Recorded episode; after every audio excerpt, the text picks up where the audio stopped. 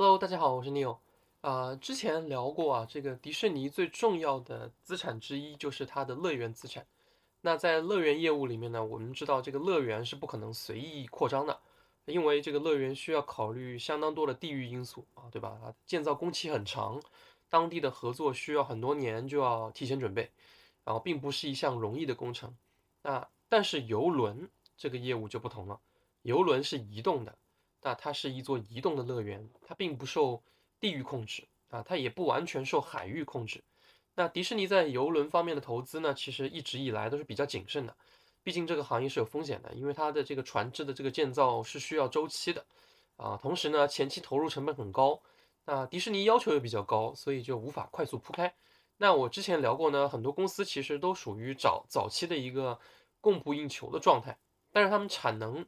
如果一旦能提上去，那就有可能可以让利润大量的出来。那比如上一期咱们聊过的法拉利，对吧？法拉利这么小十年下来，产能也就翻了一倍左右，但是呢，利润就翻了三到的五倍。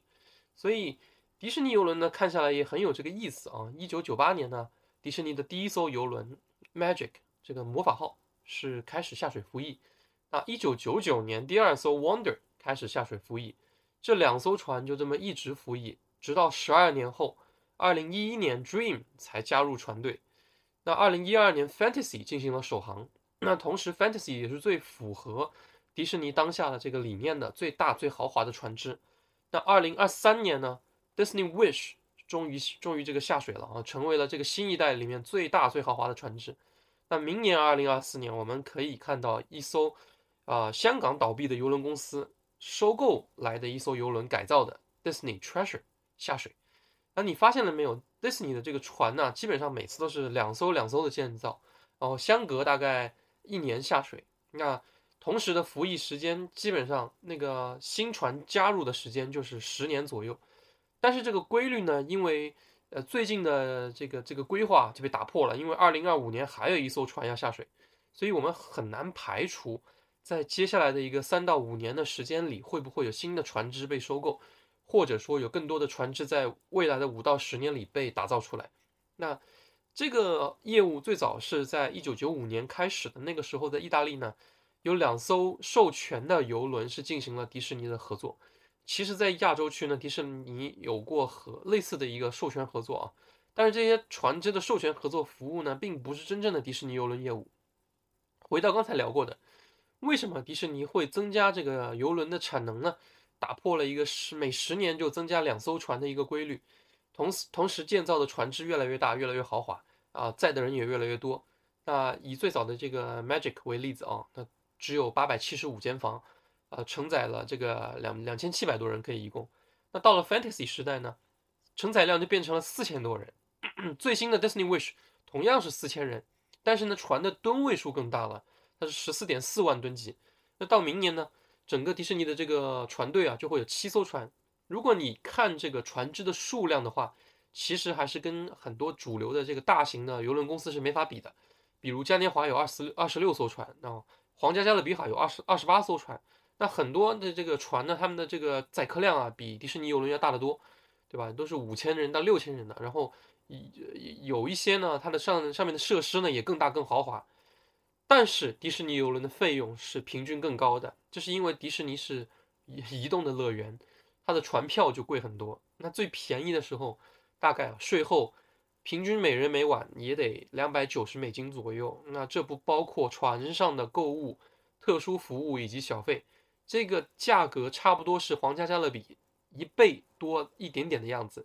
那迪士尼因为有这个 Magic Band 的这个技术加持啊，就是那个那个手环啊。所以船上的消费啊，基本上它刺激的这个程度是很很很好的，就是你很会有消费冲动。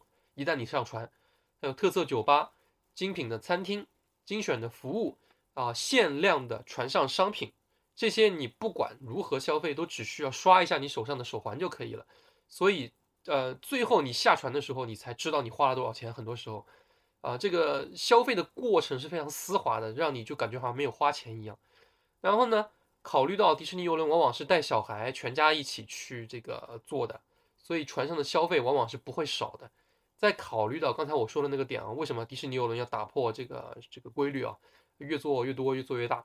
因为他们发现这个行业啊，他们的这个服务是供不应求的啊，而且他们很少给这个服务打折。那他们要把这个游轮就基本上做成了这个游轮业的奢侈品，就像法拉利一样，在供不应求的状态下呢，在成本几乎不用成比例增加的情况下，增大产能就意味着会有更多的利润。那迪士尼游游轮呢？啊，现在有七艘船嘛？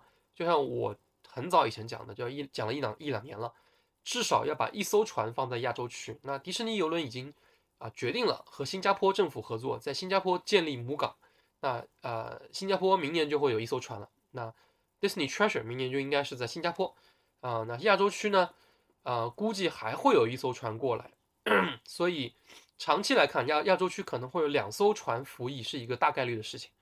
那其他的船只则是集中在北美啊和欧洲附近。那澳大利亚目前也有这个这个周期性的一个一个航路进行啊进行销售。其他的热门线路还是围绕这个加勒比海啊、北极啊、欧洲航线为主。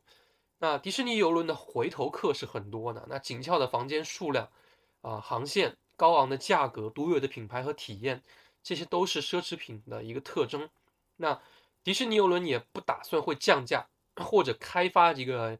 更低价格的一个版本的游轮，它大概率只会在这个奢侈品的这个这个路线上啊，就定位上一走到底，因为这样才能维持它在这个这个看似夸张的票价和消费力啊，在富人眼里看来，这样的体验是独一无二的，所以他们愿意为这样的服务和体验付出溢价，未来不停的重复消费。这个时候大家就会问了，那它到底有什么魔力？难道就只是船上加上一点迪士尼的这个元素就可以卖这个价格吗？当然不是，奢侈品级别的一个服务啊，必须要有好的这个整体的设计和服务才行。那迪士尼游轮的这个特殊啊，基本上就是以下几点：第一，它文化很特殊，你上船以前，它就开始啊为你做很多准备。那也有游客是一些自发性组织的一些啊活动，有些是官方的活动都有。那游客呢会自己自发组织交换礼品、房门的装饰。以及交友的活动，那船上每天的不重样的这个这个活动啊，是官方会给到你的，在上船之前。那同时呢，因为有你有 Genie Plus 这样类似的软件给你下载好，所以你在上船之前，基本上就可以安排好每一天大概的行程是什么，不浪费你在船上的这个时间。在活动的时间之外呢，成年人也可以在船上找到属于自己的这个体验空间。第二点。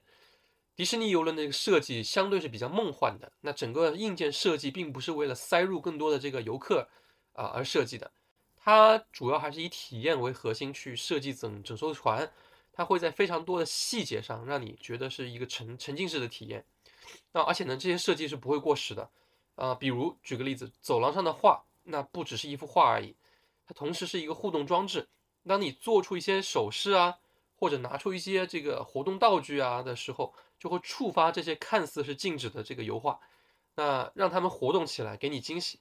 那游乐设施就更不用讲了，那他们会充分利用这个空间，以及它的船上的有一些游乐设施，让你感觉到它是一个很有意思的一个体验。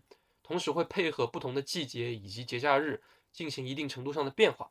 那服务人员的培训呢，和这个乐园里面是一个道理啊，就他们需要很大的这个这个这个感情上的投入啊，永远满足你的需求，尽量的那。尤其是在迪士尼游轮上，那千万不要担心有什么是不可能的。那尽量去问，尽量去探索，你会发现在非非常多的这个角落里面会有很多有意思的发现。